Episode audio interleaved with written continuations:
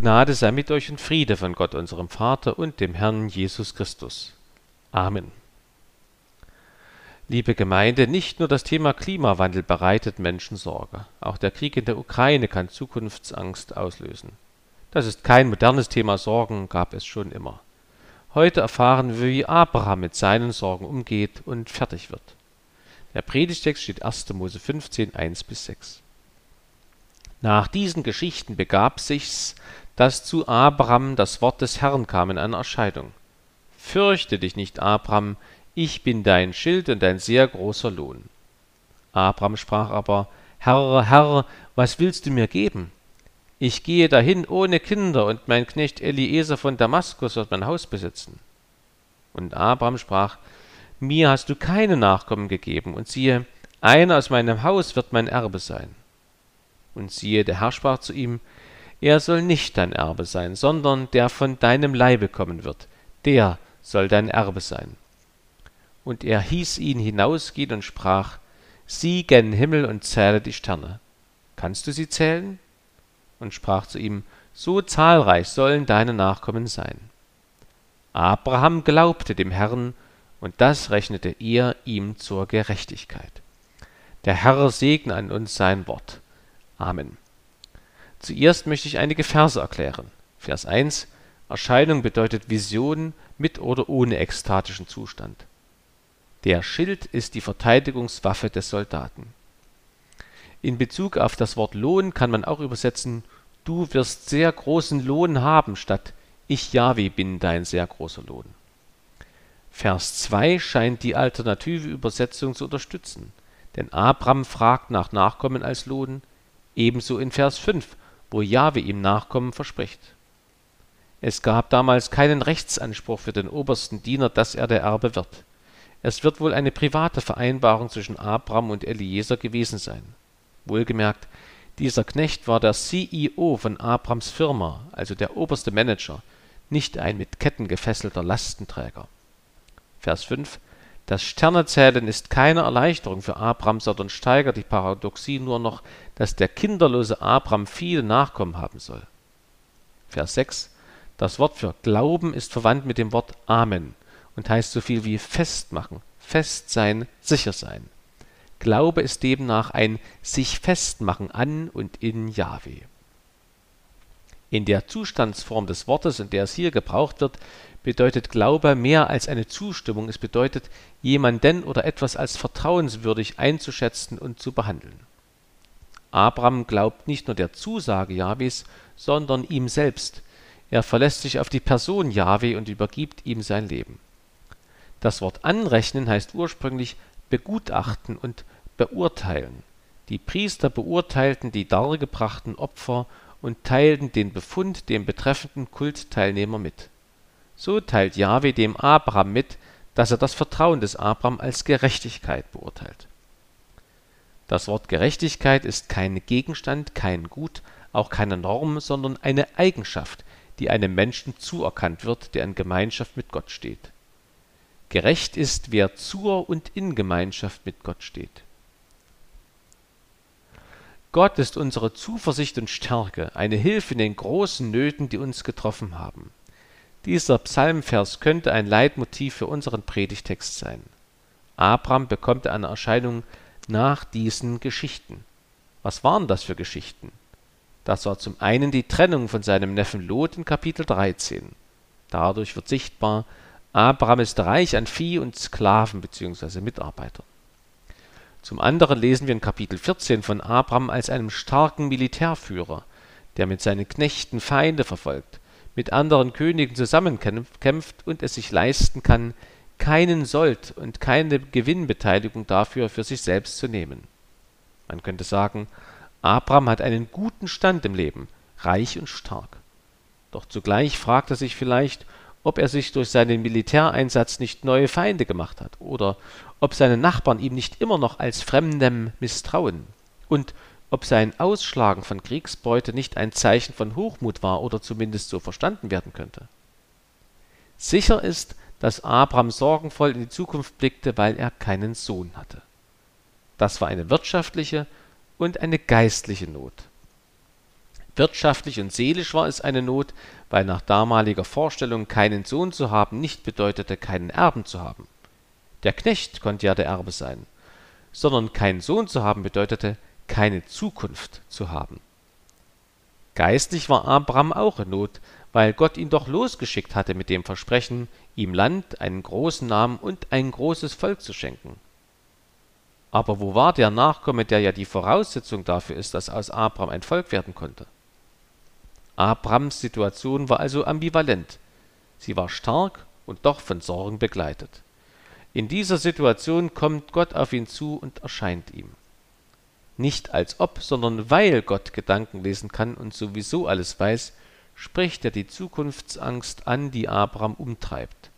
Und er spricht ihm zu, fürchte dich nicht. Das ist der Satz, der am häufigsten in der Bibel vorkommt. Und dann begründet Jahwe, wieso sich Abraham nicht zu fürchten braucht. Nämlich, weil Jahwe ihn beschützt und belohnt.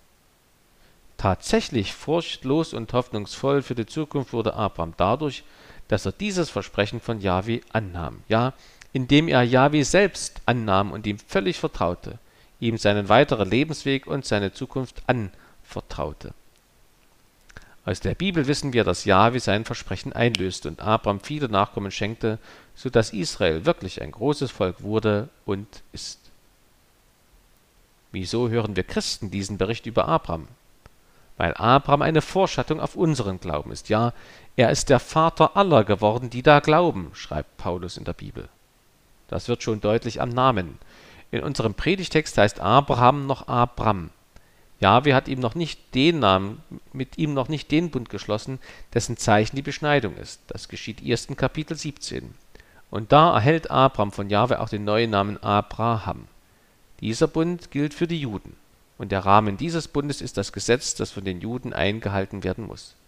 Hier jedoch, in Kapitel 15, schließt Jahwe einen anderen Bund mit Abraham, nämlich einen Bund ohne Beschneidung, einen Bund, der sich auf den Glauben statt auf die Einhaltung des Gesetzes gründet. Und zu diesem Bund dürfen wir durch Jesus Christus gehören, auch wenn wir keine Juden sind, wenn wir nicht beschnitten sind. Gerade die Segnung mit Nachkommen, die in unserem Predigtext angesprochen wird, verbindet uns Christ mit Abraham durch Jesus Christus. Denn von Jesus Christus heißt es im Alten Testament schon bei Jesaja 53, wenn er sein Leben zum Schuldopfer gegeben hat, wird er Nachkommen haben und lange leben, und des Herrn Plan wird durch ihn gelingen. Und in Psalm 22 mit den Worten Mein Gott, mein Gott, warum hast du mich verlassen? steht am Ende Er wird Nachkommen haben, die ihm dienen. Vom Herrn wird man verkündigen, Kind und Kindeskind. Für Abraham bedeutete der Erbsohn die Zukunft. In Bezug auf unsere Zukunft ist unser Erbsohn der Sohn Gottes, Jesus Christus. Durch ihn haben wir eine bessere Zukunft, als sie sich Abraham durch Isaak ganz irdisch wünschte und wünschen konnte. Über Abraham können wir die Erfüllung der Zukunftsverheißung Jahwes in der Bibel lesen. Die Juden sind zahlreich wie die Sterne am Himmel geworden. Bei Jesus können wir die Erfüllung der Zukunftsverheißung Jahwes für uns lesen. Zu Ostern hat er ewiges Leben ergriffen und somit für uns erschlossen.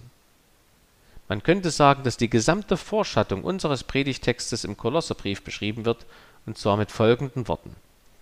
In Christus wohnt die ganze Fülle der Gottheit leibhaftig und ihr seid erfüllt durch ihn, der das Haupt aller Mächte und Gewalten ist. In ihm seid ihr auch beschnitten worden mit einer Beschneidung, die nicht mit Händen geschieht, durch Ablegen des sterblichen Leibes, in der Beschneidung durch Christus. Mit ihm seid ihr begraben worden in der Taufe, mit ihm seid ihr auch auferweckt durch den Glauben aus der Kraft Gottes, der ihn auferweckt hat von den Toten. Und Gott hat euch mit ihm lebendig gemacht, die ihr tot wart in den Sünden und in der Unbeschnittenheit eures Fleisches, und hat uns vergeben alle Sünden. Er hat den Schuldbrief getilgt, der mit seinen Forderungen gegen uns war, und hat ihn aufgehoben und an das Kreuz geheftet. Man könnte sagen, keine Angst, Gott gibt Zukunft. Er gibt dem Abraham als Vorschattung viele Nachkommen. Allen Menschen gibt Jahwe durch Christus das ewige Leben in Herrlichkeit als Lohn. Deshalb ertönt im Zusammenhang mit Jesu Geburt wieder dieses Fürchte dich nicht wie bei Abraham. Diesmal sagt es der Engel Gabriel der Maria. Fürchte dich nicht, Maria, du hast Gnade bei Gott gefunden, siehe, du wirst schwanger werden und einen Sohn gebären, dem sollst du den Namen Jesus geben. Und zu den Hirten auf dem Felde bei den Hürden spricht der Engel in der heiligen Nacht, Fürchtet euch nicht, Siehe, ich verkündige euch große Freude, die allem Volk widerfahren wird, denn euch ist heute der Heiland geboren, welcher ist Christus der Herr in der Stadt Davids. Fürchte dich nicht. Wir Menschen hatten und haben mit vielen Ängsten zu kämpfen. Da reicht kein einfacher Rat vom guten Onkel Heinrich aus dem Kinderbuch Der kleine Angsthase. Vielleicht kennt ihr dieses Buch. Der Hase hieß nämlich so, weil er dauernd Angst hatte. Und was sagte dazu sein sogenannter guter Onkel Heinrich? Du musst deine Angst überwinden. Das ist hohl und kann sogar zynisch werden und klingen. Wenn dagegen Jahwe uns auffordert, mutig zu sein, dann gibt er uns dafür Gründe, beste Gründe. Deshalb möchte ich einige Aussagen des Predigtextes so bündeln. Wir können hoffnungsvoll in die Zukunft gehen, denn Gott ist erstens unser Beschützer und zweitens unser Belohner. Zuerst also, wir können hoffnungsvoll in die Zukunft gehen, weil Gott uns beschützt. Den Abraham hat er beschützt, zum Beispiel vor Spaltungen in der eigenen Familie, indem er ihm half, sich von seinem Neffen Lot zu trennen. Er hat ihn vor dem Tode beschützt, als er mit seiner schönen Frau Sarah in Ägypten war. Abraham hatte Angst, dass ihn der König umbringt, um Sarah heiraten zu können, aber Gott unterband das. Ergebnis Abraham konnte die versprochene Zukunft überhaupt erleben und sich an der Erfüllung der Verheißungen Gottes freuen und sie genießen. Denn die können ja nur an ihm in Erfüllung gehen, wenn er lebt. Für Sarahs Begräbnis kaufte er das erste Land von den Hethitern, den Hain Mamre bei Machpela östlich von Hebron. Nach Sarahs Tod heiratete er seine zweite Frau Ketura, die ihm sechs weitere Söhne gebar. So hatte er Land, acht Söhne und den neuen Großnamen Abraham. Dank Gottes Schutz steht über ihn in der Bibel, Abraham verschied und starb in einem guten Alter, als er alt und lebenssatt war und wurde zu seinen Vätern versammelt. Wie ist das bei uns? Wir Christen und Gottesdienstbesucher heute hier in der Nathanaelkirche sind in einer ebenso ambivalenten Situation wie Abraham damals. Wir sind nicht arm, sondern gemessen an der Weltbevölkerung reich. Die meisten von uns im erwerbsfähigen Alter sind nicht arbeitslos. Die meisten von uns sind auch nicht sterbenskrank. Aber uns alle beschäftigt dennoch die Frage nach der Zukunft. Wahrscheinlich können wir auch alle den Zuspruch Jahwes gut gebrauchen, fürchte dich nicht. Wie schützt Jahwe uns? Durch seinen Heiligen Geist. Wenn wir wegen unseres Glaubens lächerlich gemacht werden sollen oder einfach um eine Antwort verlegen sind, dann gibt der Heilige Geist uns ein, was wir reden sollen. Wenn wir mit Glaubenszweifeln zu kämpfen haben, gibt uns der Heilige Geist Gewissheit des Glaubens und gute Argumente, um Christen zu bleiben. Wenn wir mit Irrlehren und Irrlehrern zu tun haben, dass wir sie erkennen und ihnen nicht auf den Leim gehen, das schafft der Heilige Geist wenn wir uns um die Welt und den Schöpfungsschutz sorgen, Jahwe zeigt uns, dass wir nicht von dieser Welt abhängig sind und nicht mit ihr untergehen. Wenn wir graue Haare kriegen wegen unserer Regierung, die Inflation und Niedergang der Wirtschaft als Ergebnis vorzuweisen hat, Jahwe zeigt uns, dass er mächtig ist als alle Herrscher dieser Welt und dass alle Reiche dieser Welt kommen und gehen. Es gibt aber auch Sorgen wegen der Kirche. Wenn die Gemeindegliederzahl schrumpft, die Zahl der wiedergeborenen Christen kann nicht schrumpfen, sondern nur wachsen, denn auch alle verstorbenen Christen gehören zur Kirche. Wenn wir besorgt auf teilweise der Bibel widersprechende Aussagen von Vertretern der Kirche schauen, der Heilige Geist macht uns deutlich, unser Vertrauen beruht nicht auf Kirchenvertretern oder Theologen und Professoren, sondern auf dem dreieinen Gott und seinem Wort und Sakrament und auf seiner Gemeinde der Gläubigen. Oder in der Familie werden und bleiben die Kinder Christen dass wir erkennen durch den Heiligen Geist, wir können nicht so sehr unsere Kinder verändern, wie wir uns das vielleicht wünschen, wohl aber uns selbst. Je näher wir selber zu Jesus rücken, desto einprägsamere Vorbilder sind wir für unsere Kinder und Verwandten. Und schließlich jeder einzelne von uns, wenn mir der Lebensmut fehlt oder ich mit Depressionen zu kämpfen habe, Jesus ist für alles in meinem Leben genug.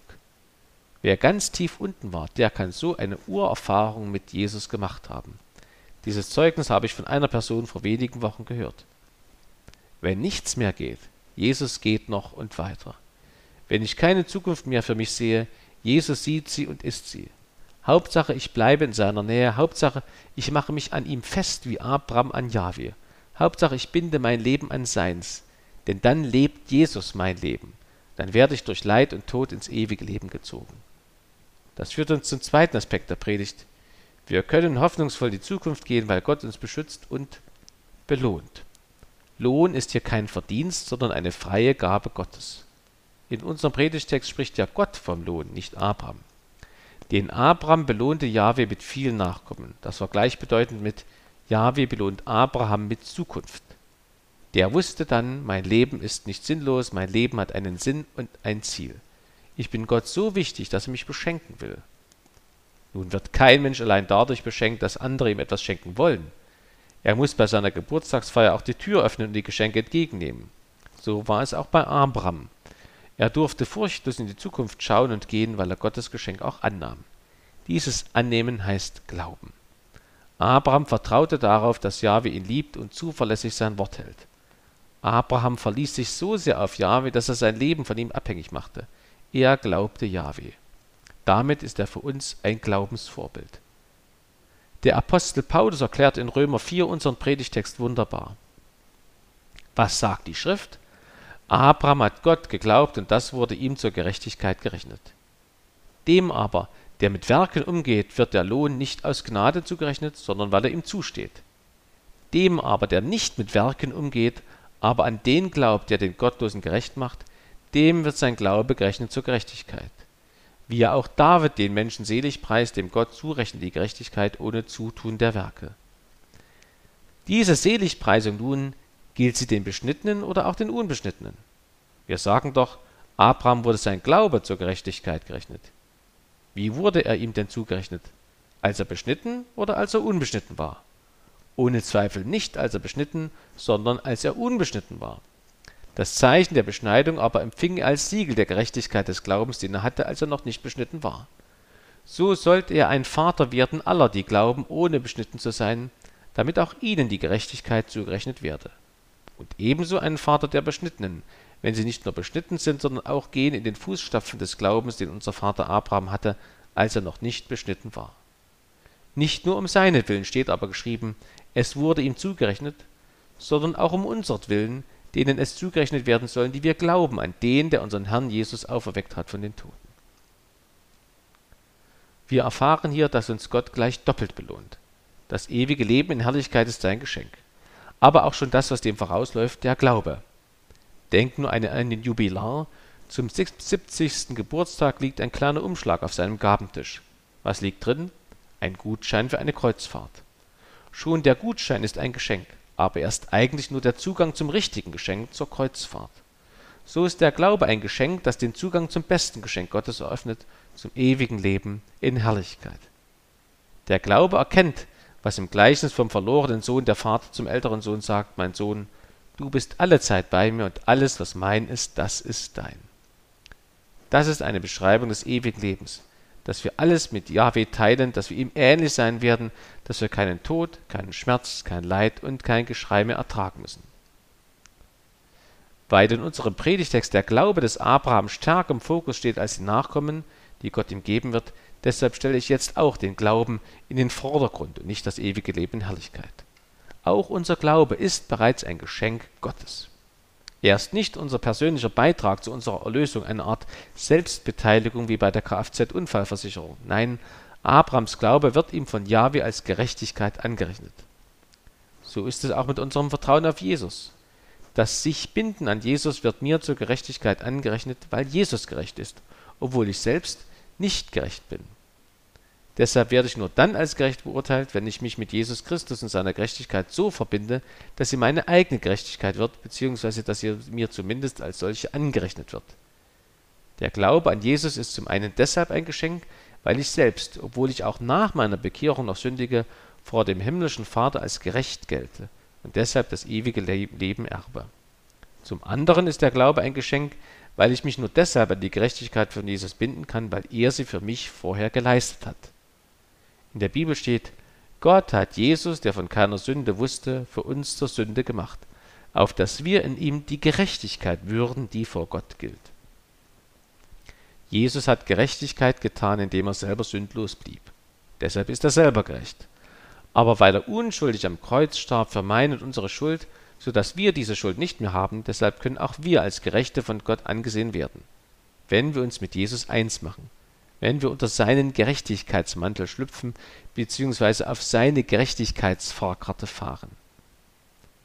Weil der Glaube so ein großartiges Geschenk ist, deshalb ist es für uns eine tägliche Aufgabe, ihn zu bewahren.